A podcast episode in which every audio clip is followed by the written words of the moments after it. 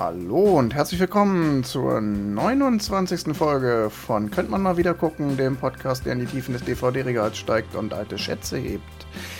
Ich bin der Wolfgang, mit mir am Mikrofon ist der Tim. Hallo zusammen. Und der Johannes ist wieder da. Hallo zusammen. Und wir beschließen unsere kleine Reihe Frau, äh, Filme, bei denen Frauen Regie geführt haben. Johannes, du hast dir den letzten Film in dieser kleinen Reihe aussuchen dürfen. Genau. Ähm, ja, ich habe mir Der Finest oder Ihre beste Stunde rausgesucht von Lone Scherfig aus dem Jahre 2016. Ich glaube, ihr beide kanntet ihn nicht. Genau. Ähm, genau, ein Film der Kategorie damals, könnte man mal gucken. Genau, ein Film der Kategorie könnte man mal gucken. Ich habe ihn damals, glaube ich, tatsächlich in der Sneak Preview gesehen. Ähm, oder zumindest, also ich habe ihn auf jeden Fall im Kino gesehen. Und ähm, ich kannte ihn vorher nicht, bevor ich ins Kino gegangen bin. Also ich wusste weder, worum es geht, noch ähm, was das für ein Film ist. Also war es für mich quasi eine Sneak Preview, auch wenn es vielleicht keine Sneak Preview war. Aber es ist halt jetzt auch schon ein paar Jahre her, keine Ahnung. Und du bist dann begeistert rausgegangen, oder? Er ist mir auf jeden Fall in Erinnerung geblieben. Ähm, auch tatsächlich so, ja, könnte man mal wieder gucken. Ähm, und als es dann darum ging, einen Film, wo eine Frau Regie geführt hat, rauszusuchen, ähm, ist der mir in irgend so einer Liste von Filmen von Frauen quasi ähm, aufgefallen. Und dann dachte ich, ah ja, den kenne ich und äh, den fand ich eigentlich ganz gut. Ja, und der hat ja so eine Metaebene. Das fand ich ja voll raffiniert von dir gewählt. Ein Film, der nicht nur von einer Frau ist, sondern wo das Thema äh, Frauen im Filmgeschäft noch eine tragende Rolle spielt. Ja, total cool. Genau. Also, schöner, schöner Abschluss auch für die Serie. ähm, und das auch jetzt, wo ich ihn gesehen habe, der erste Film in dieser kleinen Reihe, von dem man sagen kann, also der überhaupt dieses Thema Frauen und Emanzipation, Gleichberechtigung zum Thema hat. Genau, das äh, fand ich dann auch noch sehr passend. Also ich hätte dann, also ich hatte ja beim, in der letzten Folge schon so ein bisschen berichtet, dass ich eigentlich Sophia Coppolas äh, Lost in Translation gucken wollte. Dann dachte ich, äh, okay, was hat Sophia Coppola denn noch gemacht? Und von den Filmen fand ich dann keinen so gut, dass ich gesagt habe, den will ich gucken. Ähm, und dann fand ich halt hier Der Finest ähm, eine sehr gute Alternative, auch wenn er halt sehr unbekannt ist. Aber hey, er Dafür ist, sind wir da. Er ist auch nicht so super gut verfügbar. Ich habe ihn jetzt bei Amazon gesehen, da gibt es ihn aber. Also der günstigste Weg, den Film bei Amazon zu sehen, ist, wenn man die fiese Abo-Falle ausnutzt und ähm, bei Amazon Prime den Arthouse CNMA-Kanal Probe abonniert für zwei Wochen. Dann kann man ihn kostenlos gucken. Ansonsten kann man ihn natürlich auch noch ganz normal ausleihen. Ich habe ihn aus der Stadtbücherei. Sehr ähm, gut. Immer mal wieder hier, äh, die Stadtbücherei Köln. Kann ich sehr empfehlen. Tolle Bücherei. Auch sehr vielfältig. Äh, hatte mich aber ein bisschen irritiert, weil ich stand da, hatte vorher im Computer geguckt, ja, haben die es vorrätig, bin rübergelaufen und fand und fand den Film nicht und fand den Film nicht und dann habe ich mir Hilfe gesucht und dann stellte sich raus, er steht bei Komödie. da, da, hätte ich ihn halt nicht vermutet nach dem Trailer. Ich verstehe sogar so ein bisschen, warum er drin ist, weil er hat ja durchaus zwischendurch so extra schön überzeichnete, leicht komödiantische Ecken drin. Ich hätte ihn trotzdem nicht zur Komödie bestellt. Ja, das ist aber, glaube ich, ähm, das weiß ich gar nicht. Das ist immer so eine Sache, wo ich immer denke, das müsste ich mal äh, genauer recherchieren. Im Amerikanischen wird Komödie ja super weit gefasst. Da ist ja Komödie irgendwie alles wo, gefühlt, wo kein, kein Blut fließt. Ähm, ja, zum Beispiel bei den äh, Golden Globes ist das immer ganz auffällig. Da werden dann zum Beispiel auch Serien, da kann dann schon mal sowas passieren, wie das ah, Grey's Anatomy als Komödie nominiert ist bei den Golden Globes oder Best Serious Comedy. Mhm. Ähm, jetzt weiß ich nicht, ob das Beispiel konkret stimmt, aber ich glaube, mich daran zu erinnern. Auf jeden Fall ist das irgendwie im US-amerikanischen total weit gefasst mit der, was ist eine Komödie. Also alles, was nicht wirklich ein Drama ist oder eine Tragödie, ist eine Komödie. Genau. Ja. Das ist vielleicht diese Unterscheidung Tragödie, Komödie. I don't know. Vielleicht weiß es ja jemand von unseren Zuhörerinnen und Zuhörern. Würde mich freuen.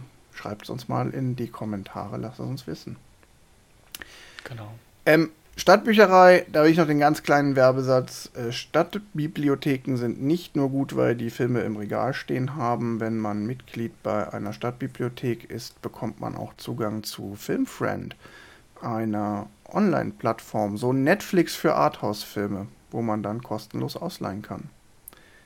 Sehr viel europäischer Film und relativ viel auch so ältere Nischensachen, aber immer mal wieder auch Perlen dabei. Vielleicht hätte es da auch Lost in Translation gegeben, wer weiß. Vielleicht. Vielleicht.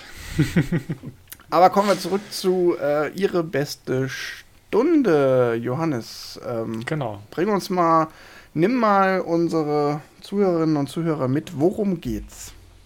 Genau. Ähm, es geht um die Catherine Cole. In, also es geht erstmal, es ist ein Kriegskomödie-Drama quasi, ähm, spielt im Zweiten Weltkrieg. Vielleicht das äh, von vorne, äh, vorne weg. Also es geht um Catherine Cole, die in London quasi lebt und ich glaube vorher bei einer Zeitung ge gearbeitet hat, nicht so wichtig. Sie wird bei, von dem Ministerium der Information ähm, oder ich weiß nicht, wie es im Deutschen genannt wurde. Informationsministerium. In Informationsministerium ähm, angestellt zum Filmskript schreiben.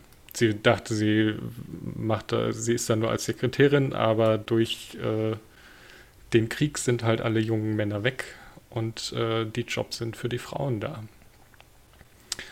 Ähm, genau, sie ist in Anführungszeichen verheiratet mit einem Kriegsmaler, der quasi äh, versucht, seinen Lebensunterhalt mit Malerei zu verdienen. Soweit ich das verstanden habe, war, ist er nicht im Krieg, weil er verletzt ist und deswegen ähm, quasi nicht eingezogen wurde. Ist. Genau, spanischer also. Bürgerkrieg. Er humpelt auch, also ähm, durchaus nachvollziehbar. Ähm, genau, und sie soll halt so ein bisschen die weibliche, äh, also die, die, das Weibliche in die Filme bringen, weil sie halt alle so ein bisschen sehr gestelzt rüberkommen und weil vor allem halt die Frauen, die Mütter, die Töchter, die Schwestern und ähm, äh, ja, Tanten sonst was zu Hause sind und diese Filme sehen, soll halt vor allem die, die Moral zu Hause an der Filmleinwand äh, gestärkt werden. Basiert der Film eigentlich auf einer wahren Geschichte? Gab es diese Catherine Cole oder ist nee, das rein basiert fiktiv? auf einem Roman.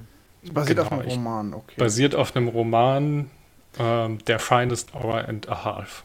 Ja, das ist total witzig, dass der im Deutschen ihre beste Stunde heißt, im englischen Original aber nur Their Finest. Die Buchvorlage heißt dann aber Their Finest Hour and a Half. Mhm. Ähm, da ist also ein will ich jetzt mal hier festhalten, ein Beispiel, da ist der deutsche Titel eigentlich besser. Ja. Ich vermute, dass sie tatsächlich den Film, äh, also den Titel genommen haben, um ihn nicht mit anderen Filmen zu verwechseln. Also es gibt ja auch Der Finest Hour, aber ich bin mir gerade nicht sicher, ob der älter ist. Ja, ähm, das ist jetzt tatsächlich im Chris Englischen Pine ein bisschen, ist ja im Englischen auch ein bisschen problematisch, weil das ja hier doch über diese Churchill-Rede mit In the Darkest Hour und Or Finest, nö, nö, nö, ist quasi ein Stück aus einer Churchill-Rede im Titel verwurstet. Ja, das ist this. Genau. Die Churchill-Rede ist bekannt unter This was their finest hour. Ja. Und da geht es um ja. The Darkest Hour, was auch ein Film ist, äh, wo es genau um diese. Äh, und witzigerweise ist das ja genau aber diese Dunenkirchen-Situation, um die es dann ja in dem Film auch geht. Also, ja, da haben sie sich irgendwie genau. so reingewieselt in die Lücke, oder? Ich glaube schon. Sie haben halt, glaube ich, schon so versucht, ähm, quasi, ja, sich da irgendwo ja, in so eine Lücke zu platzieren mit dem Titel. Ähm, genau, aber wie äh, Wolfgang ja eben schon gesagt hat, ich mache einfach mal weiter in der Story. Es geht halt ähm, um quasi, also sie finden quasi so einen Zeitungsausschnitt von zwei Zwillingen, die wohl mit einem Fischerboot nach Dünkirchen fahren, um ähm, Soldaten zu retten. Wie viele andere, wie man ja auch in anderen Filmen unter anderem in Dunkirk sehen kann. Ähm, naja, und sie versuchen halt daraus dann so eine Propagandastory zu machen. So, also das ist quasi die, das Ziel des äh, Ministeriums zu sagen, hey, das ist doch eine super Story, um Moral zu, zu heben und zu zeigen, dass hier alles toll ist und dass auch die Daheimgebliebenen ihren Teil beitragen können.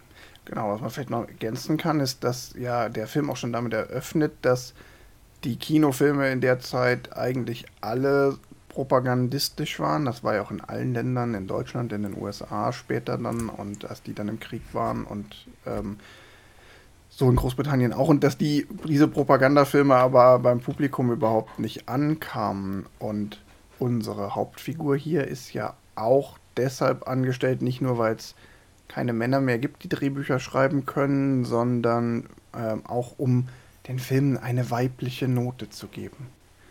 Ja, genau. es ist ja sogar noch ein Schritt mehr. Äh, Im Prinzip drehen sie diesen ganzen Film ja, naja, nicht nur deshalb, aber sie, sie wird da rein verstrickt, weil sie als Frau, ja, gehen Sie doch mal hin und interviewen Sie hier die beiden Frauen und ob das eine nette Geschichte ist. Also da ist ja schon äh, die Urintention für den Film ist quasi ja gar nicht unbedingt, dass es eine Frauengeschichte ist und sie bringt halt diese Geschichte ja dann mit, weil die beiden Frauen ihr was erzählt haben. Ähm, und dann werden die Frauen erstmal rausgestrichen, um hinterher wieder reingeschrieben zu werden. Also. ja, genau, da können wir vielleicht gleich genau. nochmal drauf eingehen. Aber im Grunde geht es dann ja weiter damit, dass der Film eigentlich zu zwei Dritteln behandelt, wie sie dann diesen Film drehen. Ja.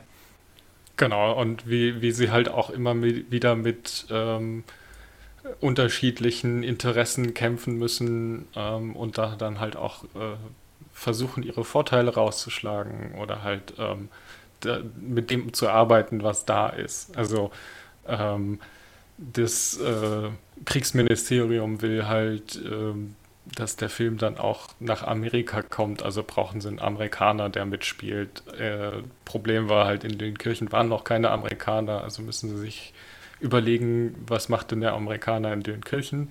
Warum ist der da? Ähm, für die Story, für die, die sie eigentlich erzählen wollen, ist er eigentlich nur hinderlich. Aber es ist halt eine Ministeriumsvorgabe. Da muss jetzt ein Amerikaner rein. Dann kann der auch noch und, überhaupt nicht schauspielern.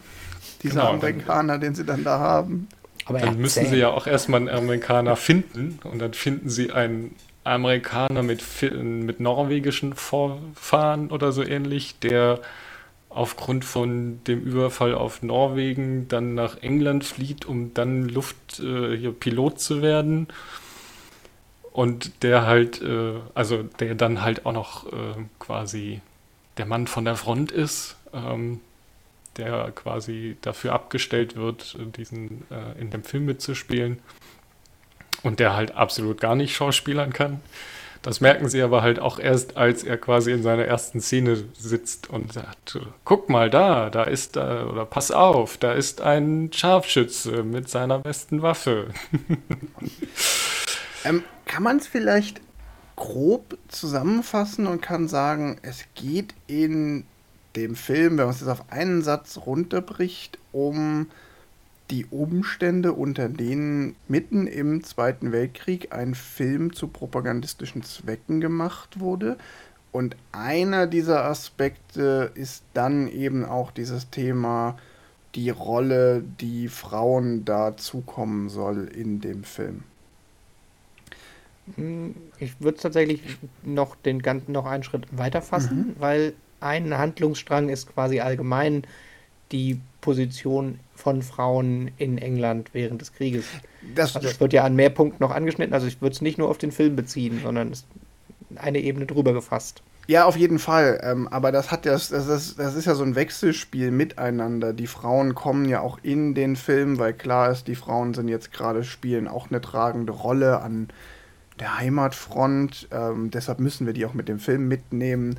Das ist ja so ein bisschen, da, da gibt es ja so die ein oder andere Fügung, wo aus der Not dann eine Tugend gemacht wird und unsere Hauptfigur hier weiß dann ja im Laufe des Films auch die ein oder andere, ähm, den ein oder anderen ähm, Zwang zu nutzen, um halt Dinge mhm. zu platzieren, die sie gerne platziert hätte. Also, genau. Alleine die Tatsache, dass sie überhaupt diese, diese zwei ähm, Zwillingsschwestern zum Aufhänger machen in dieser Dunkirk-Geschichte, ähm, das will sie dann ja auch platzieren und ähm, das schafft sie immer wieder, indem sie halt auch so ein paar Umstände für sich zu nutzen weiß. Ja, also vielleicht da ja auch nochmal ähm, die zwei äh, ja, die, die Zwillinge sind ja gar nicht bis nach Dünkirchen gekommen. Also als sie dann quasi die Story hinterfragt, die sie da in der Zeitung gesehen hat, ähm, kam raus, ja, nee, eigentlich haben wir hier gar nichts, weil die sind halt irgendwie rausgefahren, Motor kaputt und mussten dann abgeschleppt werden. Und ähm, also die haben nicht mal geholfen, sondern sie waren eher ein Hindernis, was dann auch noch gerettet werden muss. Also es ist ähm, genau, und das also sie nutzt das dann halt für sich und sagt, okay, ähm, ja, nee, die sind da hingefahren und ähm, sind halt und, wie alle anderen kleinen Boote bis an den Strand und dann wieder zurück und ja. Also. Und die Wahrheitskomponente wird dann ja sogar noch rausgestrichen mit, nee, kaputter Motor ist schlecht für die Moral. Das würde ja, genau. schlechte englische Motorenqualität gibt es nicht, das darf nicht der Defekt sein. Der wird dann sogar ja noch durch äh, Seile in der Schiffsschraube ersetzt, also im Prinzip der, der, Funken war halt, der noch drin war, wurde dann aus anderen, aus propagandistischen Gründen doch noch gestrichen. Genau, und um, ein, um nochmal einen zweiten Anlauf zu nehmen, den Film auf zwei Aspekte runterzubrechen, für mich sind zwei Dinge tatsächlich hängen geblieben. Das eine ist eben dieser Aspekt äh, Rolle der Frau, mhm. nicht nur im Film. Klar, also da nehme ich deinen auf Einwand, äh, Tim, dankend mit. Und der zweite Aspekt ist eben dieses, Fiktion und Wirklichkeit im Film. Mhm. So, wie wird dann aus einer realen Geschichte eine Hollywood-reife Story gemacht? Wie sehr dient Film auch ähm, bestimmten Zwecken? Ähm, in dem Fall halt relativ klar, weil es ist ja ein Propagandafilm, aber heute wäre es dann, oder in, unter Nicht-Kriegsumständen ist es dann, ja, aber wir müssen das einbauen, weil das bringt Quote. Oder wir müssen das einbauen, Der weil das bringt. Asiatische Markt. Genau, oder Werbeeinnahmen oder sonst was, wo dann der Produzent vorbeikommt und sagt, nee, du musst aber hier noch die und die Figur einbauen äh, zum Drehbuchautor. Also, wenn man sich so anhört, wie manche Filme heutzutage auch noch entstehen, dann finde ich, dann gibt es da schon so ein paar Parallelen zu dem, was man da im Film wahrnimmt. Und dann halt witzig, dass aus diesen beiden Aspekten, Fiktion und Wirklichkeit im Film und die Rolle der Frau, teilweise Synergien entstehen. Weil, mhm. wie das, was ich, was ich vorhin sagte, manchmal die äußeren Umstände eine Chance eröffnen, die Frauen in die Mitte zu rücken. Äh, in den Mittelpunkt zu rücken. Also, da nehme ich jetzt mal ein bisschen was vom Ende des Films vorweg. Zum Beispiel gibt es ja eine ewige Diskussion darüber, wie machen sie das mit der verklemmten Schiffsschraube und dem Seil? Wer soll die freischneiden? Und alle sagen natürlich, nee, das muss einer der Helden machen, das muss ähm, das muss der Johnny machen, also der britische Mustersoldat, um den es geht, der zu retten ähm, übers, über den Kanal gefahren wird. Oder soll der, der Onkel von den zwei Schwestern machen. Und am Ende gibt es so einen ganz pragmatischen Grund, dass die Männer es alle nicht mehr spielen können. Also ergreift unsere Hauptfigur, die Anne Cole, dann die Chance und sagt, ja, dann lass es doch die Frau machen. Sie wollte von Anfang an, dass die Frauen viel mehr die Heldenrolle bekommen. Es ging aber nicht dem Zeitgeist geschuldet. Und am Ende der, werden, dürfen sie es dann doch machen aus der puren Not heraus, weil es gar nicht anders ging. Ich finde das ja. auch noch ganz spannend von dem, wie du es gerade zusammengefasst hast mit dem, dem Drehbuchschreiben. Ich hatte äh, bei den Sachen auf der DVD, da sind ja immer noch Extras mit drauf, ja. äh, die äh, Lone Scherfing kommt ja selber aus dem Drehbuch. Also die hat quasi, bevor sie Regie gemacht hat, Drehbücher geschrieben und Dialogdrehbücher primär. Mhm. Ähm, und das passt halt total gut. Also die wird ziemlich genau wissen, was sie da für eine Geschichte erzählt, weil sie quasi den Beruf, den sie da charakterisiert, auch wenn er auf einem Roman basiert, selber ausgeübt hat lange. Also das fand ich auch nochmal spannend, dass halt wahrscheinlich dieses, wie du es auch gerade beschrieben hast, mit den, ah, okay, dann haben wir hier noch einen neuen Zwang, wie verarbeiten wir den, äh, vermutlich auch sehr realistisch ist. Vom, von der, der Art, wie geschrieben wird. Also auch von dem, das fand ich auch ganz schön, wie sie quasi beim ersten Brainstorming ein, äh, die fünf Karten an die Wand klatschen. Wir haben Anfang, wir haben Schluss, wir haben eine Basisdramaturgie, wir haben die fünf Charaktere, alles klar, jetzt müssen wir nur noch die, die Lücken alle hübsch, hübsch schreiben. Und ja. äh, das Grobdrehbuch ist quasi in zehn Minuten zusammengestellt. Und dann fängt die Arbeit an, das Ganze noch gut zu füllen. Ja. Kommen wir doch mal eher zum, zum, zum Teil der Kritik. Wie hat euch denn die Story abgeholt und wie hat sie euch gefallen? Also ich muss sagen, ich habe den, ich hab den Film ja schon gesehen, um es nochmal zu wiederholen.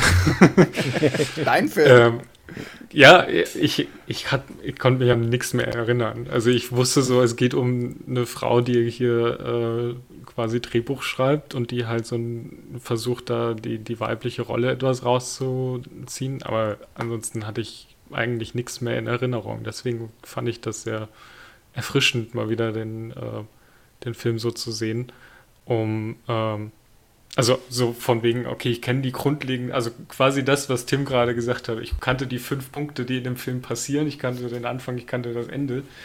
Aber ähm, die Lücken fehlten mir quasi alle. Ähm, genau, über die Lücken haben wir jetzt auch noch gar nicht gesprochen. Also die Liebesgeschichte und dann noch die komplette Rolle von Bill Nighy und und und. Aber kommen wir, gehen wir genau. vielleicht gleich noch drauf ein. Aber ja. Genau.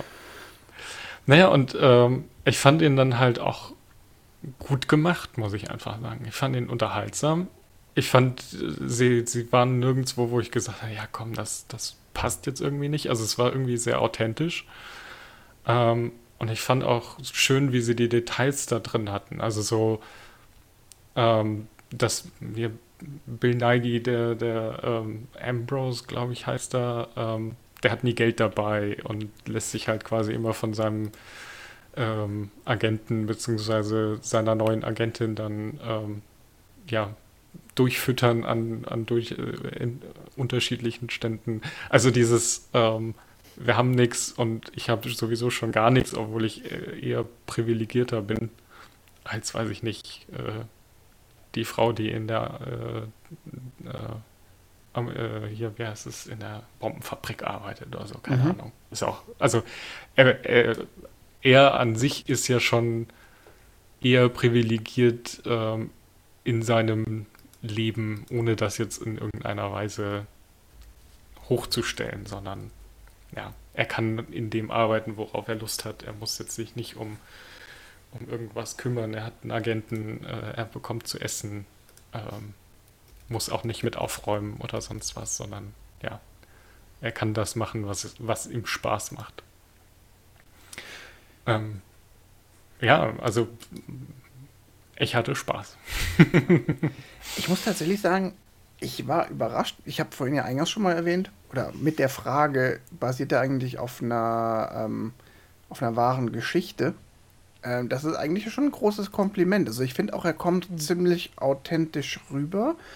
Mhm. Und ich fand eben genau diese zwei Aspekte, dieses so, oh, ähm, es, geht, es geht ganz viel um Film und ums Filme machen auf einer gewissen Ebene und eben diese, ähm, dieses, ja, diese Rolle der Frau, sowohl im Filmbusiness als auch einfach in den 40er Jahren, noch mit dem ganz starken Einschlag, ja auch in den 40er Jahren im Zweiten Weltkrieg.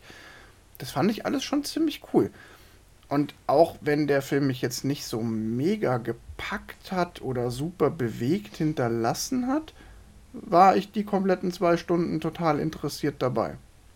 Und also, fand den gut, ja. Ja, also ich habe das auch. Ich fand ihn auch, man konnte ihn super gucken. Ich fand es auch spannende Grundthemen. Ähm, ich fand tatsächlich die Dialoge richtig gut. Ich habe auch danach gedacht, also so von der, dem, dem Tempo und dem Schliff, also mhm. also das ist so ein bisschen wie, wie irgendwie so, so Screwball-Komödie, jetzt ohne unbedingt die große Komödie zu sein, aber dass man schon immer das Gefühl hatte, dass es sehr, sehr pointiert ist von den Dialogen. Ich habe auch noch gedacht, vielleicht gucke ich ihn sogar noch mal auf Englisch, einfach nur für die englischen Dialoge, weil britischer Film, das ist ja auch noch meistens sehr schönes Englisch. Mhm. Ähm, ich hatte tatsächlich an einer Stelle, wo ich verstehe, dass sie aus dem Drehbuch da drin sein muss, ähm, also jetzt, wir spoilern ja hier gnadenlos, ja. Äh, den Tod von dem, dem äh, der neuen Buckley. Liebe von ihr, also dem Hauptdrehbuchschreiber. Ähm, verstehe ich, dass das drin sein muss. Finde ich vom Drama auch gut. Die Art, wie es inszeniert war, fand ich tatsächlich so ein bisschen so, ach, ach nee, also tut mir leid. Also, ich fühle da auch mit, aber es ist mit hm. ihr, aber es ist ein, der Scheinwerfer auf dem Set und sie sieht es auch noch, fand ich irgendwie für, ihr seid mitten, also ich meine, das ist auch extra, äh, weil sie ja vorher auch den Dialog haben, sinnlos sterben im Zweiten Weltkrieg ohne Kriegseinwirkung. Aber ähm, das war mir tatsächlich in dem Moment ein, ja, zu plump ist es auch falsch, aber ja. das habe ich mich tatsächlich so ein bisschen aus der Handlung geschubst gefühlt, weil ich dachte so, ja, ich verstehe, dass die Handlung das braucht, aber ähm, das hat mir in der Umsetzung, sagen wir mal so, nicht gefallen. Ja, ich weiß auch nicht, ob ich den Tod überhaupt gebraucht hätte. Ja, es ergibt schon Sinn im Film, so wie sie es gemacht haben. Aber man hätte da vielleicht auch drumrum schreiben können und diesen Tod in Anführungszeichen hm. vermeiden können. Ja, er, er war tatsächlich so ein bisschen, er hat jetzt ein, also er hat vielleicht das Ganze am Ende irgendwie nochmal dramatisiert, aber eigentlich war es halt auch ähm, ja unnötig. Also ich, nee, ich, ich, vielleicht war das war halt auch die Aussage, aber ähm, also er, er war unnötig im Sinne ja. von, von ohne Kriegseinwirkung und so unnötig. Für die Handlung finde ich ihn tatsächlich relativ wichtig, weil es ist nämlich ja auch durch den Dialog mit dem Ambrose hinterher von alte Leute und Frauen kriegen mhm. die Chance, weil der Krieg ist, ähm, dass sie halt darüber, über diesen Tod in diese Position Main-Drehbuchautor reinwächst und nach, nachbesetzt wird und quasi das, das hätte es sonst in der Form nicht gegeben und das ist ja durchaus Thema vom Film und deshalb verstehe ich, dass es nicht ein ein, oh, jetzt sind die beiden glücklich zusammen und schreiben glücklich zusammen Drehbücher. Das wäre halt nicht so eine starke mhm. Aussage wie, der Krieg sorgt dafür, dass äh, Frauen und alte Leute an Stellen kommen, an die sie sonst nicht mehr kämen. Und deshalb verstehe ich, dass er gestorben ist, weil ähm, sonst hättest du kein sauberes Ende, wo sie den Job des Mannes, den sie vorher schon die ganze Zeit macht, aber auch offiziell ausfüllt und sie ist der Hauptautor und nicht der kleine zweite Autor, der die ganze Zeit immer nur so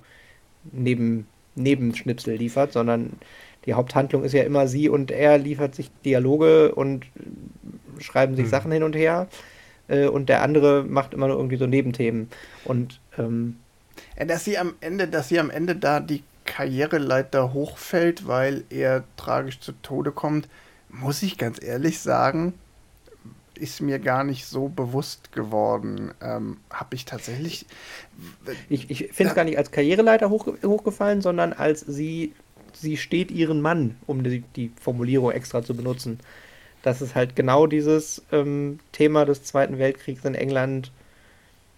Ja, das ist ja auch sie so. Ein, füllt diese Stelle auf. Das ist ja so ein Motiv, was sich durchaus an, viel, an mehreren Stellen im Film zeigt. So eben dieses, der Krieg tut eine Lücke auf und die Frauen füllen sie dann eben. Ja. Aber tatsächlich hätte ich auch das an der Stelle gar nicht unbedingt gebraucht. Das wäre auch für mich okay gewesen, wenn sie entweder nicht zur Hauptdrehbuchautorin aufsteigt oder wenn sie es tatsächlich ähm, schafft, weil sie dann doch irgendwie der Produzent einsieht, so hey, ähm, wir gehen damit zwar nicht hausieren, aber du machst halt einfach die besten Drehbücher, also mach mal. Wäre für hm. mich auch völlig okay gewesen. Wäre vielleicht ein bisschen kitschiger sogar gewesen, das letztere. Aber wäre für mich an der Stelle völlig okay gewesen. Ähm, ja, aber dann hätte sie ja quasi diese Drama-Komponente, dann wäre es ja quasi das glückliche Drehbuchkappel schreibt jetzt Drehbücher zusammen. Also das, ich verstehe schon für, ja, für, die, okay die, Pointe, für, für, für, die Pointe und der harte Krieg und das Leben im Krieg. Ich finde, das ist schon, ich verstehe, dass das passieren, passiert ist für die Dramaturgie. Äh, mir hat die Umsetzung tatsächlich nicht so gut gefallen. Ja.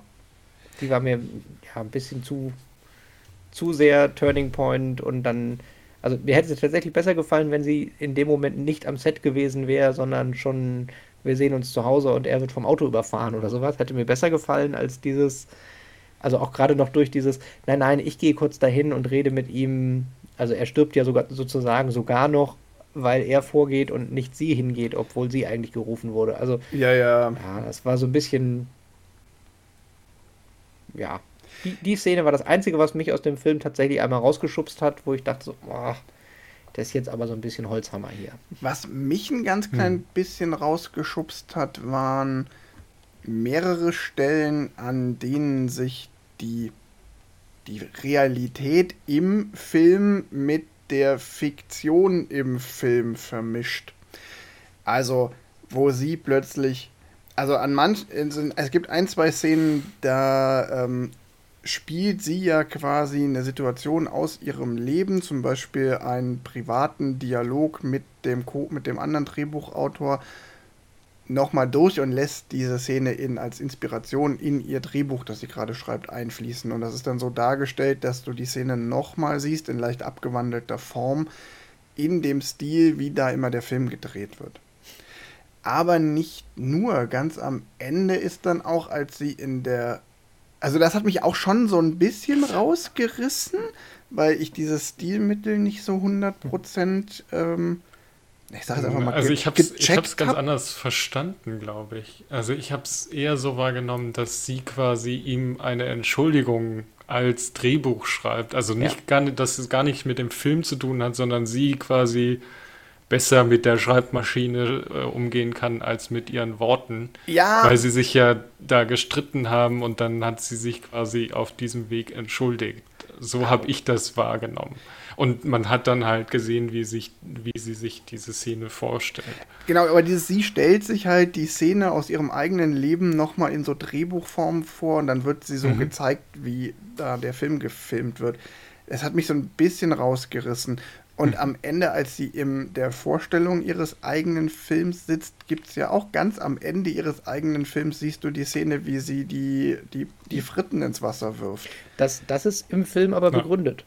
Das ist in der Szene, das fand ich tatsächlich ziemlich cool, weil äh, bevor sie die Fritten ins Wasser wirft, sagt er nämlich noch ein, ey, wie soll der Film überhaupt das werden? Wir haben ja diesen Dokumentarregisseur, der filmt eh nur die Landschaft. Und deshalb, das ist tatsächlich im Film drinne, weil der Regisseur da schöne Landschaftsaufnahmen verwertet hat. Ja, ja, und dann haben sie die Szene einfach genutzt, weil sie mussten am Ende ja noch eine Lücke füllen. Aber ja. trotzdem hat es mich so ein bisschen rausgerissen. Und ich glaube, die letzte Szene mit den Fritten hat mich vor allen Dingen deshalb rausgerissen, weil es vorher schon so imaginierte Filmszenen aus ihrer Realität und auch immer, und mhm. die ja auch so ein bisschen rekapitulierend äh, gab. Äh, es ist, es hat einfach nur in dem Moment für genau die Zehntelsekunde, die es braucht, dass man so kurz rausgerissen ist, bei mir nicht funktioniert. Das war mhm. jetzt aber auf den Gesamtfilm bezogen noch überhaupt nicht schlimm, Herrgott. Nein, das sind, also wir, wir jammern, glaube ich, hier schon auf einem sehr hohen Niveau. Ja. Ähm. Ja, und das mag auch sein, dass, äh, wenn ich, keine Ahnung, das war auch so Tagesform oder in dem Moment so, ja. da bin ich so ganz kurz hängen geblieben. Aber es ist nicht so, ich sage so, boah, das hat die, ist jetzt irgendwie schlecht umgesetzt im Film. In fünf Jahren werdet ihr euch sowieso nicht mehr dran erinnern. das ist tatsächlich was, was ich sagen muss. Du hast gesagt, Johannes, du hast dich eigentlich an dem, in dem Film an kaum noch was erinnert. Ich glaube, das wird mir auch so gehen. Ja, ich hm. glaube, in fünf Jahren werde ich mich noch an so ein paar Eckpunkte von dem Film erinnern. Also, der war gut. Ich habe den gerne gesehen. Aber ich weiß nicht, wie lange er mir im Gedächtnis bleiben wird mit seinen Details und auch mit den Sachen, die ihn eigentlich so nett machen. Hm. Dafür ist er dann doch zu nett und zu wenig beeindruckend. Da passt vielleicht auch ja. dazu, dass sie in dem Film, da hat er vielleicht auch nochmal so eine eigene Metaebene. Irgendwann kommen ja die Amerikaner und beschweren sich, dass dieser britische Film zu subtil sei. Sie bräuchten es ein bisschen, bisschen. Vielleicht bin ich da auch einfach, ich bin halt so ein Ami. Ich brauche ich brauch's halt ein bisschen mit mehr Bums und mit Krankenwagen, die um die Ecke flitzen. Und ähm, ja. er, der ist halt, ja ja, es ist, es ist kein Film, der, der halt einfach ähm, ja, bombastisch um die Ecke kommt und an den man sich jahrelang erinnern wird. Aber aus Erfahrung spreche ich und sage, ähm, muss man halt auch nicht. Ich finde, ähm, die zwei Stunden waren gut investiert. Ich hatte Spaß und ähm, dass man jetzt die Details vergisst, ja, Herrgott, es, es ist halt jetzt auch kein Film, der mich, weiß ich nicht, am Rande meines Sitzes äh, fasst, sondern der halt.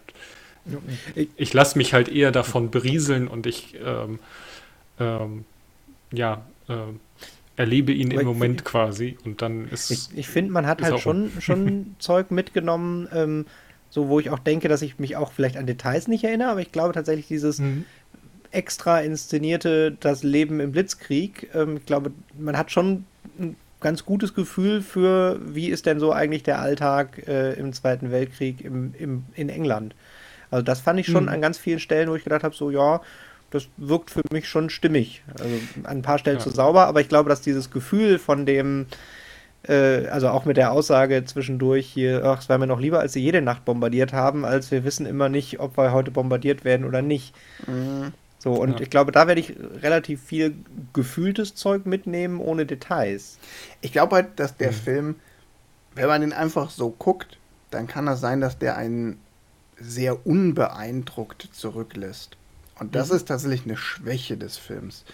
Ähm, aber wenn man so ein bisschen zum Beispiel unseren Podcast hier gehört hat und so ein bisschen schon drauf getrimmt ist, auf so ein paar Aspekte zu achten. Also auf diesen Aspekt, welche Rolle spielen eigentlich Frauen, auf den Aspekt ähm, Wahrheit und Fiktion im Film und wie viele Einflüsse von außen wirken eigentlich auf so einen Filmschaffensprozess ein. Und das dritte, das hast du jetzt gerade nochmal schön gesagt, Tim, dieses Leben im Krieg, so, aber äh, ne, diese komische, auch diese komische Distanz, die die damals in England hatten, ja. die waren ja hm. auf der einen stark kriegsbetroffen, aber trotzdem immer so indirekt. Ne? England war halt kein Schlachtfeld, sondern sie wurden halt bombardiert. Und da kommt schon ganz schön viel rüber, aber ich glaube, man muss so ein bisschen auch den Fokus schon darauf richten, wenn man den Film guckt, um das auch. Oder es kann helfen, wenn man vorher den Fokus schon darauf richtet, dass man den Film dann auch genießt. Äh, ich meine, der hat, der, der, hat eh relativ viele Nuancen, wo ich sage, äh, da, wie du es gerade eben so schön sagtest, äh, da ist er vielleicht dann zu fein für den, den brachialeren Gucker. Ähm, so, weil er auch sehr viele so, so Briten-Nuancen drin hat, wo ich gedacht habe, da muss man schon auch aufpassen, sonst verpasst man es oder braucht ein bisschen Background-Wissen. Ich hatte zum Beispiel, wo ich mich sehr darüber gefreut habe, ist hier, äh, als sie bei der Admira Admiralität sind und ähm, der, der Admiral ihn da quasi ähm, hier Henry V. Shakespeare vorzitiert, als, ah, und das Schauspiel ist so wichtig. Äh, das ist ja noch, noch doppelt gut, weil es ist ja einmal, ja, das Schauspiel ist so wichtig und Shakespeare und gleichzeitig ist es der Royal Navy Admiral und das ist ja, äh, ja Nelsons Zitat, bevor der an Trafalgar, Trafalgar stirbt, ist quasi genau dieses Band of Brothers als Shakespeare-Zitat. Das ist also eine Doppelzurückreferenz. Und in dem Fall habe ich gedacht, es ist bestimmt noch viel mehr drin, was ich einfach selber nicht verstehe und einfach nicht merke. Also deshalb, ich kann mir schon vorstellen, dass er noch ganz viele Nuancen hat, für die man Brite sein muss oder äh, ein bisschen mehr Background-Wissen braucht. Also, hm. ich, ich bin der Meinung, das ist so ein Film, dem tut's gut, wenn man vorher was drüber gelesen hat. So ein Film, mhm. ein Film, dem Spoiler eher gut finden, weil es gibt jetzt auch nicht große Wendungen, wo, wo man sagt, so, das, das ich, ich wüsste jetzt nichts, was wenn man es vorher wüsste, einem den Spaß an einem Film versauen kann, weil ja. wie es dann am Ende ausgeht, das war vielleicht auch der Punkt so, warum ich das am Ende mit dem, warum ist er jetzt gestorben und welche Konsequenz hatte, das war mir dann schon gar nicht mehr so. Ich, ich war dann schon so ein bisschen tatsächlich auf Ende getrimmt und wie es jetzt eigentlich ausgeht, ist gar nicht so wichtig. Hm. Ähm, das fand ich noch ganz spannend mit dem nicht gespoilert werden. Äh, ich habe natürlich auf der DVD auch den Trailer geguckt, der da auch mit drauf war. Ja. Und das war ein richtig guter Trailer, der nichts verrät. Man guckt den Trailer und denkt so, boah, der Trailer verrät mir ja den ganzen Film. Tut er aber nicht. Und das fand ich ziemlich cool. Also sie schneiden halt, haben total viele Szenen im Trailer drin und man kriegt ein mhm. ganz gutes Gefühl, wovon der Film handelt und denkt, er hat einen komplett gespoilt. Hat er aber gar nicht, weil äh, er erzählt quasi er, er, benutzt nur Zitate, ohne die Handlung mitzuerzählen. Das fand ich irgendwie ein ganz spannendes Stilmittel für einen Trailer. War tatsächlich, ich gebe dir recht, man kann den Film nicht so richtig spoilern oder es schadet dem Film nicht, wenn man vorher schon Details weiß. Äh, aber der Trailer tut genau das nicht, fühlt sich aber so an, als würde er das tun. Also falls ihr den noch guckt, guckt ihn mal an, der ist ganz cool. Ja. Auch gerade wenn man den Film schon gesehen hat und weiß, wo die Szenen eigentlich hingehören und wo sie im Trailer gelandet sind. Fand ich echt einen spannende, spannenden Umschnitt. Ich fand halt auch noch spannend, ähm, wenn man es halt weiß, diese fünf, sechs, äh, sieben Szenen, die sie da in den an, in der ersten, im ersten Entwurf quasi an die Wand nageln, ziemlich genau jede davon kommt dann auch in dem Film selber vor. Also der zweite Held quasi, also sie ist ja der, die Hauptfigur, aber Tom Buckley ist der Nebencharakter, der stirbt, genauso wie Onkel Philipp. Also kurz vorm dritten Akt oder er überlebt den dritten Akt halt nicht. Ähm, ich bin mir nicht sicher, ob sie einen Hund retten. Ja. Aber ähm, es ist auf jeden Fall doch der, also der, der, der Hund vom Agenten wird halt gerettet von der Schwester.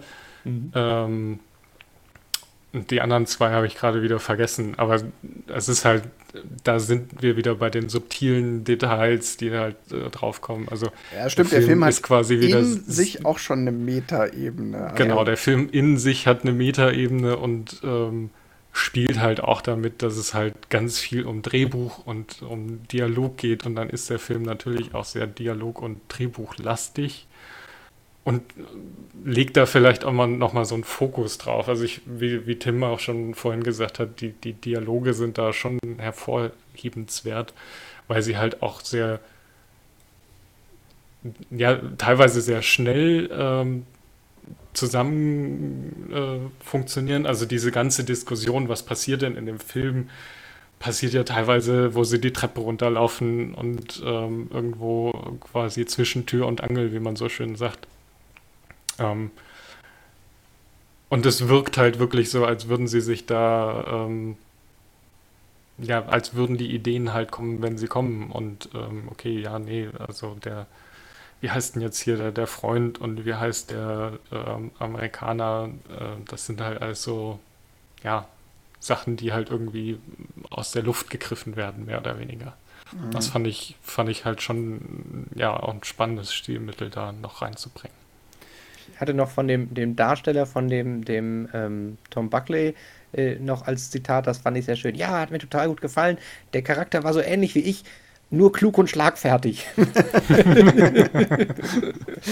das äh, passt schon zu den Dialogen tatsächlich und ich kann mir auch vorstellen, dass es total Spaß macht zu spielen, quasi über die Sachen, die man, wo man sonst im Nachhinein denkt, boah, das hätte ich jetzt sagen müssen und der Charakter sagt die halt. Also da, ja. Lass uns noch mal kurz ähm, weil es ja in dem Fall tatsächlich auch äh, ganz viel Sinn macht, auch in Bezug auf unsere Reihe, nochmal ein bisschen auf die Figur der Catherine, der Catherine Cole eingehen. Also, ähm, wir haben ja jetzt einen Film mit einer starken Frauenfigur zum ersten Mal. Was macht diese Frauenfigur eigentlich zur starken Frauenfigur in diesem Film? Also sie hat schon einen sehr eigenen Kopf. Also, ähm, wie ich ja schon am Anfang gesagt habe, sie ist äh, in Anführungsstrichen verheiratet. Also, sie hat da ihren Malerfreund, äh, Mann zu Hause. Kommt halt raus, ja, die sind gar nicht verheiratet. Sie hat sich den Ring selber gekauft. Ähm, die leben halt nur in London, weil's, weil sie, glaube ich, nach London wollte. Ähm, sie kommt ursprünglich aus Wales und ist quasi mit ihm nach London gegangen. Ähm, sie. Äh, weiß ich nicht, sie sorgt für den Haushalt, ähm, nicht nur indem sie da ähm, die Arbeit tut, sondern halt auch das Geld äh, ähm, verdient, weil genau. ihr, ihr Sie, äh, sie, bringt, ja. sie bringt recht selbstbewusst äh, das Geld nach Hause, als es mal knapp wird, weil der kriegsversehrte Mann ja nicht gut arbeiten kann und die Kunst halt auch ähm, mehr schlecht als recht läuft am Anfang des Films noch. Ja, genau. und auch wie sie, wie sie da in dem Ministerium quasi äh, so agiert. Also die Szene mit dem, wo sie den Propagandafilm so hat, so geschrieben und gedreht hat, äh, dass sie zwei Tonspuren machen kann, das zeigt ja auch schon ein, wie, wie klug und wie, wie raffiniert sie da agiert. Da die Szene, wo quasi mhm. Äh, mhm. mit dem die zweite Tonspur, wo immer, immer jemand was vor den Mund hält, wenn quasi die Tonspur Einmal reden sie über Möhren und das zweite, weiß ich gerade gar nicht mehr, ja, doch über Munitionsfabrik Arbeit. Munitionsfabrik, und, genau. Genau, und dann haben sie quasi mit einer Filmaufnahme äh, zwei verschiedene Propagandaspots. Genau, das ist ja auch schon von ihr ihr inszeniert. Da wird ja auch gezeigt, wie klug sie ist und wie sie da ihren ja, Job halt einfach ist, richtig gut macht. Sie ist in dem, was sie macht, einfach super gut. Ja. Sie ist A gut und B halt ja auch sehr selbstbewusst. Also mhm. Sie, sie fällt dem, dem ähm, Ambrose, als er da irgendwie so einen Propagandafilm ähm, quasi ins Wort und sagt, nee, aber du hast das Skript nicht verstanden, weil du sollst da gar nichts sagen, weil das ist genau der Punkt des Skriptes. Ähm, der Feind könnte zuhören, dein Mann hört nicht zu oder so ähnlich war halt die Pointe ja. dieses, äh, Propagandaskriptes. Ähm, und wird damit ja mehr oder weniger vom Set verbannt, weil sie halt ähm, dem Schauspieler in sein Werk geredet hat. Und auch sonst, sie, sie, sie ist ja jetzt, also sie versucht ja immer die, die Rollen der, der Zwillinge im übertragenen Sinne, die Rolle der Frau in dem Film weiter voranzubringen und ja. versucht denen die quasi die, die Rollen und die, die Hauptstory-Punkte zu, zuzuschieben und ja, wie wir schon gesagt haben, funktioniert ja, auch, halt nicht immer. Sie hat ja von Anfang an eine Agenda, ne?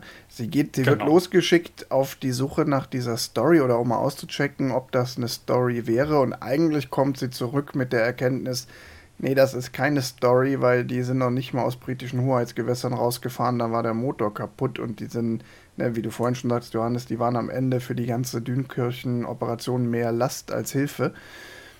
Und dann dreht sie es aber so und sie boxt das ja durch, dass die Story dann genau. doch verfilmt wird, weil sie das will, weil sie will, dass die Geschichte zweier Frauen als Heldinnen verfilmt wird und dann setzt sie sich immer wieder dafür ein, dass diese zwei Frauenfiguren auch einen möglichst hohen Stellenwert in der Geschichte bekommen und äh, zu ihrem Heldenruhm in dieser dann zwar fiktiven, aber ja doch irgendwie wirkungsvollen Geschichte bekommen. Hm. Ja, und auch wie sie mit dem Ambrose zwischendurch umgeht, äh, als sie den dann brauchen als Schauspiellehrer für den schlechten Amerikaner, ist es ja auch, dass sie vollständig durchschaut hat, wie sie ihn kriegt. Dass sie ihm halt sagt, hier, weißt du was, wenn du den Schauspiellehrer machst, dann mache ich den Charakter zu einem richtigen Charakter und äh, dass sich deine Schauspiel auch lohnt und damit holt sie ihn ja total, fängt ihn ja und weiß halt ja mhm. vorher auch schon, der wird darauf anspringen. Also da ist es schon auch, auch nicht nur mit ihrer Agenda sondern, und, und dem Handwerk, sondern auch von der Menschenkenntnis und ja. dem, dem, der Zielstrebigkeit. Also sie ist einfach ein super starker Charakter von der Art, wie sie dargestellt wird. Und genau, und, und, gleichzeitig fällt dann halt dieser super starke, intelligente Charakter in so eine Zeit oder in so eine Welt, in der sich halt immer wieder Lücken auftun und Chancen auftun. Und da hat sie dann, da ist sie dann tatsächlich die Glückliche, die halt zur richtigen Zeit am richtigen Ort ist und die Chancen, die sich ihr bieten, auch ja, jede einzelne zu nutzen weiß. Ähm, es gibt ja eigentlich keine richtig großen, krassen Rückschläge für sie. Also sie, sie, sie kämpft natürlich schon immer wieder um ihre Anerkennung und sie muss sich immer wieder an den Männern, die sich ihr auch ganz bewusst in den Weg stellen, abarbeiten. Gut, sie verliert zwischendurch ihre Wohnung und das Einzige, was sie behält, ist ihr Teekessel. Das aber ist das ist ja auch so ein leichter persönlicher Rückschlag. Ja, aber der wird jetzt nicht im Film so überdramatisiert, dass sie da jetzt so krass. Also es ist ein Rückschlag für sie natürlich, aber es ist auch so, das finde ich auch gut. Das ist jetzt nicht das Riesending, sondern das ist eigentlich nur diese, dieser seltsam abstrakte Alltag. Es ist halt ja, so. Ja, ich, ich kommst halt nach Hause, Schock, Haus das, weg. Ja. Ich fand tatsächlich den, den Schock, wie sie das dargestellt haben, richtig cool inszeniert. Also halt mit dem, kommt um die Ecke, äh, Haus weg, äh, hat das einzige, findet halt diesen Kessel und dann halt wirklich, das finde ich so eine realistische Schockdarstellung, wie sie auf dem Set ankommt mit ihren Klamotten und diesem kaputten Teekesselresten und sagt, äh, ich brauche irgendwie neue Kleidung. Also so ein völlig nicht ein, boah, mein Haus ist zerstört, Kacke, sondern halt so. Ja, ich brauche neue Klamotten und dann geht's ich weiter. neue Klamotten, irgendwie ist. Äh, und ja. das ist tatsächlich richtig gut, weil das ist genau dieses ähm, subtile Darstellen. Es ist, da wird halt so viel mit gesagt. Es ist einfach Alltag ja. für die Menschen da. Es ist. Hm ähm, so schwer der einzelne Schicksalsschlag dann ist, es ist kein Riesenthema. Und das ist ja an ein paar Stellen auch so. Es kommen ja auch Leute aus deren Umfeld immer mal wieder um. Ne? Der Agent vom Bill Nighy stirbt. Ja, auch, auch noch geiles Detail, so zum Thema Details aus dem Krieg, äh, mit dem, ach Gott sei Dank, das ist er nicht, weil dem fehlen ja drei Finger, wo die Krankenschwester mhm. dann sagt, ja, äh, sorry, wir nähen halt zusammen, was wir finden, damit das für die Angehörigen schöner ist. Vielleicht ist das gar nicht sein Arm und sie spricht es nicht aus, aber das ist schon auch nochmal so. Oh, fuck. Ja. Oh.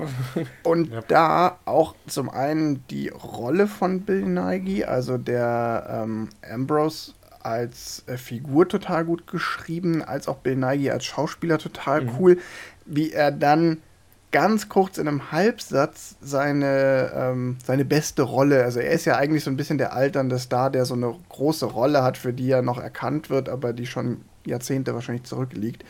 Und dann sagt er da seinen berühmtesten Satz als Schutzschild gegen die Realität, mhm. fällt ja. er für so eine halbe Sekunde in seine Rolle und wendet sich dann von der Leiche ab.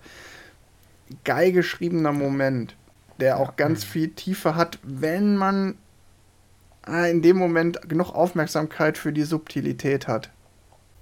Ja, und äh, wo wir bei Frauenfiguren waren, ähm, lass uns doch mal ähm, über die Macherinnen dieses Films sprechen. Allen voran mhm. ähm, Lone Schervig. Ich glaube, man spricht das Lohne aus. Das ist dänisch. Ja. Das kann gut sein. Ja. ja. Dann ist es die Lohne Schervig, genau. Die hat ja ähm, vor allem so ein bisschen im britischen Film ja, die ist witzigerweise aus dem urdänischen modernen Kino, aus dem Dogma-Film, ja. Ähm, dann irgendwann so ein bisschen in den britischen Film gewechselt. Also die hat vor allen Dingen, wofür man sie kennen kann, ist äh, Italienisch für Anfänger. Das ist ja einer der Dogma-Filme schlechthin oder einer derer, die man auch in als nicht krasser Arthouse-Filmfan kennen kann. Den kenne ich tatsächlich. und dann ist sie ins britische Kino gewechselt. Und ich glaube, ihr berühmtester und auch höchst dekoriertester Film ist äh, An Education. Genau, da, da, wurde sie auch für den Oscar nominiert oder der Film wurde für den Oscar nominiert. Ich bin mir nicht sicher, ob sie persönlich dann für den Oscar nominiert wurde. Ähm, ja, und ich glaube, ähm, hier, es gibt noch einen, den man so kennt von ihr. Zwei an einem die Frage Tag kann ich kann beantworten. Zwei an einem Tag, genau. Sie selbst wurde nicht nominiert, weil sie hat Regie gemacht. Beste sie wurde ja. als bester Film nominiert und der Oscar wäre dann an die Produzenten gegangen. Ja. Aber der Film war auch noch nominiert für beste Hauptdarstellerin und bestes adaptiertes Drehbuch von Nick Hornby. Genau, und dann hat sie gemacht noch zwei an einem Tag. Und was sich da schon so ein bisschen durchzieht, ist zumindest mit An Education hat sie ja genau wie jetzt ihre beste Stunde schon auch einen Film gemacht, bei dem es ganz massiv um die Rolle der Frau und Emanzipation geht. Also in An Education geht es ja genau um die Frage, ob eine Frau jetzt eine Ausbildung braucht, eine eigenständige, oder ob es reicht, wenn, der, wenn sie beim Mann gut versorgt ist. Den Film habe ich tatsächlich nicht gesehen. Ich habe ihn auch nicht gesehen. Tim, hast du den gesehen? Nein. Okay. Das, ja. Wir, wir, wir, Filmfans, wir gucken doch nicht so intellektuelle. Nein, äh, er klingt tatsächlich gut und Nick Hornby ist doch, ähm, ja, eigentlich klingt nach einem guten Film, aber ich habe ihn auch nicht gesehen. Ja. Und äh, zwei an einem Tag ist, ist ähm, leider so ein Film mit einem total beschissenen Titel. Ich habe da immer gedacht, okay, ich, keine Ahnung, ich habe den tatsächlich wegen des Films hat, wegen des Titels hat er mich nie angesprochen und jetzt habe ich gelesen, worum es geht, dass es darum um ein Paar geht, also mal befreundet, mal zusammen äh, und die werden immer wieder am gleichen Tag porträtiert, also am gleichen Tag im Jahr, nämlich am äh, 15. Juli und das dann über mehrere Jahre. Das hat ja so ein bisschen ähm, When Harry Meets Sally Vibes bei mir ausgelöst, als ich das dann gelesen habe. Ja, also ich habe den habe ich tatsächlich vorgeführt und in Stücken gesehen. Also ich habe ihn tatsächlich nicht ganz gesehen, aber ich bin da mehrfach, ich kenne den Anfang und äh, ich bin da mehrfach durchgelaufen und äh, er wirkte tatsächlich für mich so, wie er klingt. Also sehr schnulzig und sehr ein bisschen romcom, ein bisschen schnulzig und hat mich tatsächlich äh, nicht angesprochen. Mhm. Okay. So ja. wirkt er auch auf mich. Was ja jetzt auch nicht schlecht ist. Also nein, nein, ist halt, genau. Ist, ist halt also nicht unsere Zielgruppe. Wie, wie er in seinem Genre ist, weiß ich nicht, aber es war tatsächlich ein Film, der, ja, das komplette Marketing war nicht auf mich ausgerichtet und alles, was ich davon gesehen habe, hat mich auch nicht angesprochen. Deshalb. Ich glaube, der ja. ist auch äh, hinter seinen Erwartungen zurückgeblieben, um es mal so zu formulieren. Also ich will nicht sagen, dass der gefloppt ist, aber glaube, das war eigentlich so die Idee nach An Education, sollte das der nächste große Wurf werden. Da war dann ja auch das erste Mal Hollywood involviert. Das ist ja ein hm. britisch-amerikanischer Film und der ist ja auch gar nicht äh, so schlecht besetzt. Aber dafür ist er ganz schön untergegangen. Also dafür ist ja Anne Hathaway, Jim Sturgis äh, mitspielen in den Hauptrollen. Glaube ich, unterstelle ich jetzt mal, haben sich wahrscheinlich einige mehr von erwartet. Ja. Die ist tatsächlich noch ganz spannend. Die, die Autorin hat auch so, oder die Regisseurin hat auch so, dass sie äh, die Leute alle gerne nochmal benutzt. Also Bill Nighy spielt irgendwie in der Hälfte aller ihrer Filme mit und äh, bei dem Making-of-Zeug war auch quasi, dass sowohl die männliche als auch die weibliche Hauptrolle bei ihre beste Stunde was anderes mit ihr gedreht hatten und sie die dann nochmal angefangen hat mit hier, ich habe hier noch ein Drehbuch, da sehe ich dich auch. Also das mhm. ist ja auch immer so ein bisschen eigenes Ensemble aufbauen. Das ist ja ein guter Ton und das macht sie eindeutig auch, dass sie Leute, mit denen sie zufrieden ist oder äh, die, die auch bei dem nächsten Film in ihrem Kopf schon besetzt. Und sie hat ein extrem weibliche, eine extrem weibliche Crew äh, versammelt oder die Macher dieses Films, ich weiß nicht, ob das dann unbedingt äh, jetzt das Werk von Lone Scherfig war, aber in ähm, ihrer beste Stunde waren extrem viele Frauen in mhm. Drehbuch von einer Frau, von Gaby Chiap oder Chiap, ähm, Produzentinnen, drei ja, Frauen, ein Mann, hm. äh, die Musik von Rachel Portman, die tatsächlich die einzige Frau, also die erste Frau ist, die nicht als Komponistinnen-Team den beste Musik-Oscar gewonnen hat. Nicht für mhm. diesen Film, aber für einen anderen. Also die ist also auf jeden Fall eine sehr bekannte oder eine, eine erfolgreiche mhm. äh, Filmkomponistin. Ähm, die hat auch die Musik gemacht, so wie für Gottes Werk und Teufels Beitrag und für Schokolade und gewonnen hat sie einen Oscar für Jane Austens Emma 1997. Kamera hat ausnahmsweise ein Mann den Hut aufgehabt, aber der Schnitt ist dann auch schon wieder von einer Frau, Lucia Zucchetti, eine Italienerin. Also der ganze, die ganze Crew ist sehr stark weiblich in dem Film. Das finde ich auch erwähnenswert. Auf jeden Fall, ja. Also hier kann man definitiv nicht sagen, okay, da hat man mal so eine Frau in den Regiestuhl gelassen und sonst nicht, sondern irgendwie, das ist schon, der ganze Film durch und durch hat starke Frauen zum Thema, nicht nur in der Story auf verschiedenen Ebenen, sondern auch noch in der kompletten Produktion. Ja. Ja, also auch aus dem Making-of war es auch ziemlich eindeutig, dass es quasi äh, die Lone Schärfing quasi den Film auch vorangetrieben hat. Also, dass es halt auch nicht ein irgendwie ein Produzententeam hat wen gesucht, sondern dass sie im Prinzip da schon damit hausieren gegangen ist und gesagt hat, so, das will ich und ich brauche hier, dafür brauchen wir folgende Dinge und die sich, ja, ja als dann halt zusammengesammelt hat auch alles, also. Von einer erfolgreichen Dogma-Autorin äh, und äh, Regisseurin, ich glaube, wenn man daher kommt, dann kann man auch nicht anders als weiterhin selbstbestimmt Autorenfilm ja. zu machen. ja. ähm, Johannes, hast du was rausgefunden zum Erfolg an der Kasse? Ja, habe ich. War der, ähm, Mo Moment, war der teurer als American Psycho oder billiger? Jetzt musst du mir noch mal helfen, wie American viel. Psycho American war billiger als äh, Taxi und Taxi hat 8 Millionen Euro gekostet. Dann war er tatsächlich teurer. Also das Budget wird auf 10 Millionen Euro geschätzt ähm, also bei Wikipedia steht kein Eintrag, aber bei der EMDB stehen halt die, die 10 Millionen Euro geschätzt. Mhm. Und weltweit eingenommen hat er wohl 12,5 Millionen Dollar. Also wahrscheinlich so, wenn man es umrechnet, ziemlich genau 10 Millionen Euro. Oder rechne ich da jetzt, ist auch egal. Also 10, 12 Millionen Dollar eingenommen äh, weltweit. Also gerade mal so die Kosten reingespielt. Ähm, aber ich weiß jetzt nicht, wie, wie erfolgreich er quasi für einen britischen Film ist. Also ob, wie, wie quasi da die Erfolgsmargen ähm, sind, wo man sagt, okay, hat sich gelohnt, hat sich nicht gelohnt. Ich glaube, in, in Hollywood oder auch in den USA selbst wäre halt unter ferner Liefen oder halt als gefloppt gegolten weiß ich jetzt nicht, ob man das eins zu eins ummünzen kann.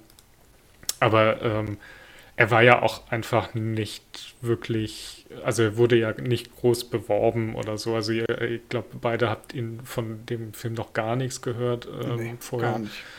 Also, zu Unrecht. Also das war tatsächlich, ich habe auch gedacht, äh, er hätte definitiv mehr Marketingbudget vertragen. Weil nach dem Trailer hätte ich ihn vielleicht sogar auch geguckt. Mhm. Also, weil das Thema fand ich interessant. Und da frage ich mich halt, ob das vielleicht auch eine Auswirkung war, dass nach meiner Unterstellung zwei an einem Tag ähm, nicht so gut war. Hm. Vielleicht ist sie dann da auch wieder so ein bisschen zurück ins Independent und dementsprechend nicht mehr so was, viel Marketing. Was ich noch spannend fände vom Budget und Einnahmen und wann ist es ein Erfolg, äh, das äh, hier, wie heißt denn das? Welsh Media, wie auch immer. Also der, der Wales hat quasi da als Land da auch Geld reingesteckt. Ja, mit Screen und, Screamro. Ja, genau, äh, die, die walisische Filmförderung hat quasi den Film mitproduziert. Und man merkt es im Film auch, äh, es ist total viel in Wales, Wales gedreht, da wird ja sogar erwähnt, dass sie in Wales drehen, also auch im, auf der Metaebene sind sie auch offiziell in Wales. Und die Zwillinge mit dem Schiff sind auch in Wales. Und da äh, habe ich mich noch sehr gefreut, weil äh, der Strand der Dünkirchen ist, da war ich letztens in Urlaub, also vor Corona. Kann man nur empfehlen. Und es war tatsächlich, man sieht es und sagt, oh, da ist es, da war ich, der Strand. Ich war also in Dünkirchen, also auch in, im walisischen Dünkirchen. Ja, Wales, ein wunderschönes Urlaubsland, kann ich, kann ich nur empfehlen. Ich war da nicht wegen einem Film, sondern wegen dem Wolfgang, aber ja, es ist wirklich sehr schön da. Gut, äh, wir spielen das be beliebte Ratespiel. Äh, bei wem war er erfolgreicher? Bei den Kritikern oder beim Publikum? Das ist ein Kritikerliebling, denn mögen die Kritiker mehr als das Publikum. ah, ich bin mir nicht sicher. Ich kann mir schon vorstellen, dass der auch. Ah, ja, doch, eigentlich ist es ein Kritikerfilm, ja, stimmt schon. Rotten Tomatoes, Tomato Meter sagt 90 Prozent, also echt gut abgeschnitten. Doch. Äh, beim Audience Score nur 71. Da finde ich ein bisschen unterschätzt. Aber woran das liegen könnte, haben wir ja auch schon quasi gesagt. Der ist halt nicht so spektakulär. Ja.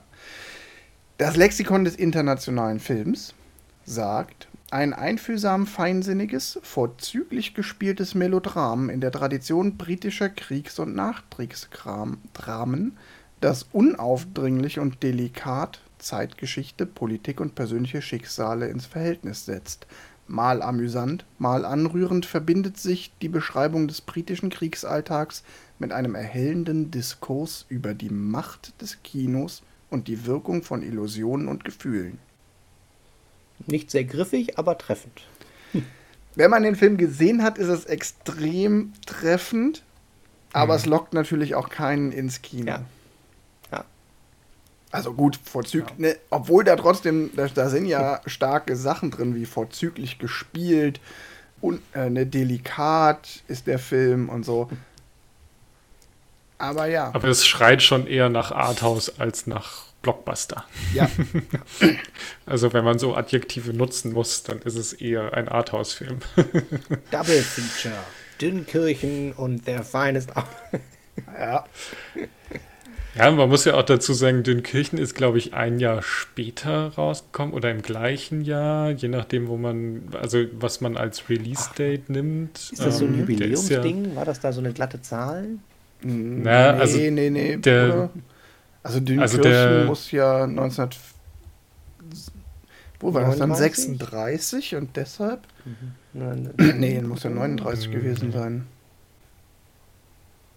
Ich habe keine Ahnung, wann Dünkirchen war. Frankreich im Frühjahr 1940 er spielt okay. Dünkirchen. Ja, also okay, dann ist es keine, kein keine glatte Zahl. Keine glatte nee, nee. Zahl, genau. Also es kommt natürlich darauf an, ob es ein Jahr früher ist oder nicht, je nachdem, was man dann jetzt als wirklichen Release-Date nimmt, weil er wurde ja im Toronto Film Festival 2016 vorgeführt, also erst prämiert aber in die Kinos kam er erst 2017 und den Kirchen kam dann auch in 2017 ins Kino. Also die, die waren dann auch gleichzeitig mehr oder weniger im Kino. Ja, und ganz, das ist tatsächlich einen kleinen Exkurs wert, ähm, bevor wir dann zum Fazit kommen. Es ist schon witzig, dass da innerhalb von zwei Jahren quasi drei Filme rauskamen mit diesem Thema mhm. Dünkirchen, also jetzt hier ihre beste Stunde, dann Dunkirk von Christopher Nolan und eben ähm, Their Finest Hour. Ähm, oder This is Their Finest Hour. Ich habe vorhin gesagt, der würde. Das ist. Moment, ich muss das nochmal nachgucken. Ähm, ich glaube, die Rede heißt This is Their Finest Hour, aber der Film heißt Their Finest Hour. Ja, aber ja, das aber ist. Guckt lieber nochmal nach. Das ist nämlich ein bisschen seltsam. Der Film heißt The Finest, The Finest Hour Ah, okay, ja. Also diese Verfilmung mit Chris Pine. Chris Pine und Casey Affleck, genau. Aber heißt der nicht auf Deutsch anders? Nee, heißt der. Und außerdem ist das auch gar nicht der, den ich meine. Siehst du, jetzt bin ich nämlich auch schon verwirrt. Nee, es gibt doch auch noch ähm, die dunkelste Stunde auf Deutsch von. Joe ja, Wright. Und Dark, da ja. geht es um Winston Churchill und diese Rede auch, wo Gary mhm. Oldman Winston Churchill spielt. Und ja. der ist nämlich auch von 2017. Und The Finest Hours mit S ist von 2016. Da geht es auch um den Film. Der ist von Craig Gillespie mit Chris Pine in der Hauptrolle. Dann gibt es Dunkirk von Christopher Nolan und es gibt ähm, ihre beste Stunde der Finest. Also es wäre jetzt spannend, was diese äh, Welle ausgelöst hat. Ob es da irgendwie ein Phänomen gab, was weiß ich was, irgendwer, der ein Buch rausgebracht hat, zehn Jahre vorher, fünf Jahre vorher, das dann so viele andere Künstler inspiriert hat, da auch was in diesem Themengebiet zu machen. Vielleicht war es ja eine, eine D-Max-Doku oder sowas. Ich weiß ja nicht, was so die britischen Produzenten alle so gucken. Nein, aber finde ich schon spannend, dass es ohne, ohne ein glattes Jubiläum, auch gerade mit dem Dünnkirchen, so, so ein. Das ist ja nicht ein Oh ja, der Zweite Weltkrieg als Überthema, sondern es ist ja sogar sehr pointiert. Also. Ja, teilweise ist das manchmal ja tatsächlich so, dass irgendein Produzent oder irgendjemand mit einer Filmidee durch Hollywood tingelt und dann lehnen, wird er abgelehnt, aber dann sagen die so, ah, ist trotzdem ein cooles Thema, dann machen wir einen eigenen Film da draus. Sowas gibt es ja durchaus auch. Aber es ist hier schon eine, eine, auffällige Häufung, da müsste man mal recherchieren. Durchaus, ja. Und ich war jetzt selber verwirrt, auch aufgrund dieser Titel. Ja. Aber gut, das werden wir heute nicht mehr abschließend klären, aber wir können noch mal. Unsere Hörer wissen das bestimmt. Unsere Hörerinnen und Hörer wissen das bestimmt, ja. Wenn ihr es wisst, äh, ob es da irgendwie eine Verbindung gibt. Ich fände also ich muss, ich werde mich sicher gleich nochmal hinsetzen und mal nachschlagen. Aber nochmal in aller Kürze, wir haben ja eigentlich schon viel dazu gesagt, wie wir den Film finden. Äh, eine schnelle Fazitrunde. Tim, ich, ich muss vor dem Fazit noch eine Kleinigkeit. Ja. Äh, der Film wäre nämlich auch, wir hatten äh, scheinbar noch ein Schattenthema und zwar Filme mit Bill Nighy. Ja, der dritte Film mit Bill Nighy. ja, ja, Bill Nighy kriegt ab definitiv jetzt hier mit den offiziellen, könnte man mal wieder gucken, Award für die aktuell meisten Auftritte in unserem Podcast. Genau, so, dann Fazit. Also, ich fand den Film tatsächlich gut. Hätte ihn nicht gesehen ohne äh, den Vorschlag vom Johannes. Deshalb danke, Johannes. Ähm, ich habe die DVD noch hier liegen. Vielleicht gucke ich ihn noch tatsächlich nochmal auf Englisch. Ich werde mitnehmen die, das Gefühl oder das, die, die gefühlte Vergangenheit im äh, englischen Zweiten Weltkrieg. Wahrscheinlich auch noch so ein paar einzelne kleine Details, aber ich gehe tatsächlich auch davon aus, dass äh, man den Film gut alle zehn Jahre gucken kann, weil äh, er so leise erzählt ist, dass man ganz viele Sachen wieder vergisst. Aber trotzdem guter Film, wenn man ihn noch nicht geguckt hat, den kann man sehr gut gucken. Ähm, man muss, darf halt nur keinen Dunkirk von Christopher Nolan erwarten, sondern einen Film über, wie eigentlich Filme, Propagandafilme entstehen und unter was für Zwängen Drehbuchautoren vermutlich auch heute noch ihre Drehbücher schreiben. Guter Film. Ich schließe mich dem an. Ich finde den auch gut. Ich kann ihn empfehlen. Für mich würde er noch in äh, zwei Kategorien passen. Das eine wäre unterschätzte Kleinode. Und die zweite Kategorie wäre tatsächlich ungleiche Filmpaare, nämlich indem man ihn bewusst guckt, äh, zusammen mit Christopher Nolans Dunkirk. Dann, ähm, dann, aber zuerst der Finest Hour und dann Dunkirk von Christopher Nolan, weil das ist ja der Propagandafilm, den die quasi produzieren. Ja, ja, so ein bisschen, genau. genau. aber das, ich finde den gerade auch so in Kombination mit diesen anderen Dunkirk-Filmen gar nicht so schlecht. Und wenn ihr euch für ähm, die Entstehung von Filmen und von Drehbüchern ja. und Geschichten interessiert, dann ist er auf jeden Fall ein Blick wert, völlig unabhängig von allem anderen. Und ich finde auch, dass er dieses Thema Rolle der Frauen in dieser damaligen Zeit in der Filmwelt durchaus auch noch Zeit für heute auch zeitgemäß echt gut thematisiert, weil es nicht, es ist nicht mit erhobenem Zeigefinger irgendwie, dass man sich jetzt, man kriegt jetzt nicht dauernd den Feminismus um die Ohren gewatscht. Ähm, aber man merkt halt schon so, ja, aber vieles davon stimmt halt immer noch, oder es ist immer noch so wie damals. Und ja, auch das Thema gut umgesetzt. Was will man mehr? Johannes, du hast das letzte Wort, was diesen Film angeht. Na gut. Also ich kann mich da nur anschließen. Ich fand ihn auch gut. Ähm, ich fand auch gut, ihn mal wieder gesehen zu haben, um beim Thema des Podcasts zu bleiben. Ich werde ihn auf jeden Fall unter kann man mal immer wieder gucken, äh, abspeichern, weil, ja, wie wir die letzten anderthalb Stunden, glaube ich, äh, erläutert haben, ist es ein Film, der auch, äh, wenn man ihn kennt, ich glaube sogar, wenn man ihn kennt, ein bisschen mehr Spaß macht oder wenn man halt weiß, worum es geht, kann man auch sehr gut mit äh, weiblicher Begleitung gucken, denke ich. Kann ihn auch gut ohne gucken. Das finde ich viel wichtiger. Das geht natürlich auch. ähm, also ich habe ihn mit weiblicher Begleitung geguckt. Den kann man gut mit weiblicher Begleitung gucken. Der ist positiv angenommen. Sehr gut. Ich muss den ganz alleine gucken auf der Couch. Oh. Keiner war hier. ähm, gut, wir sind am Ende. Wir sind nicht nur am Ende dieser wir Folge. Doppelt, wir sind im Doppelten am Ende. Wir sind nicht nur am Ende dieser Folge, sondern wir sind auch am Ende dieser Reihe. Filme mit, in denen, bei denen Frauen Regie geführt haben. Und wir sind am, fast am Ende dieser Staffel. Und unsere treuen Hörerinnen und Hörer werden wissen, die letzte Folge gehört euch. Ihr dürft einen Film aussuchen, uns vorschlagen oder wir suchen einen Film aus, aber aus euren Vorschlägen. Und weil wir ja diese Motti haben, haben wir uns auch für die letzte Folge ein Motto überlegt. Tim, ja, wir haben ein Motto genommen, das hatten wir bei unseren Listen mit dabei und haben gedacht, aber drei davon hintereinander wäre vielleicht ein bisschen viel. Deshalb, liebe Hörer, wir würden gerne einen Kinderfilm gucken. Das ist ein sehr breites Feld. Da gibt es bestimmt tolle Sachen. Vielleicht was, was wir noch nicht gesehen haben. Vielleicht was, was wir äh, tausendmal gesehen haben. Vielleicht was, was wir als Kinder selber gesehen haben. Oder was, äh, was man als Erwachsener mit anderen Augen guckt. Schlagt uns gerne Kinderfilme vor. Bitte gute. ja, es gibt sehr, sehr viele gute Kinderfilme. Aber ich bin gespannt, was da kommt. Ich freue mich drauf. Und mhm. damit danke ich euch und sage bis zum nächsten Mal. Bis zum nächsten Mal. Genau, mit einem tollen Kinderfilm. Tschüss.